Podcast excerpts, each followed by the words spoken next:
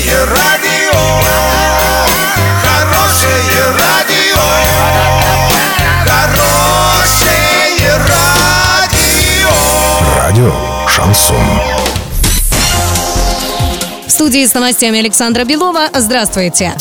Подробнее обо всем. Подробнее обо всем. Глава Оренбургской области Денис Паслер и председатель правления «Газпрома» Алексей Миллер подписали соглашение о сотрудничестве в сфере экологии. Оно предусматривает решение практических задач, направленных на сохранение благоприятной окружающей среды в Оренбурге. Главная цель соглашения – обеспечить экологическую безопасность и благополучие жителей, подчеркнул глава региона. Также Денис Паслер и Алексей Миллер обсудили другие важные вопросы сотрудничества, в том числе газификацию населенных пунктов и социальные проекты, в которых участвует «Газпром».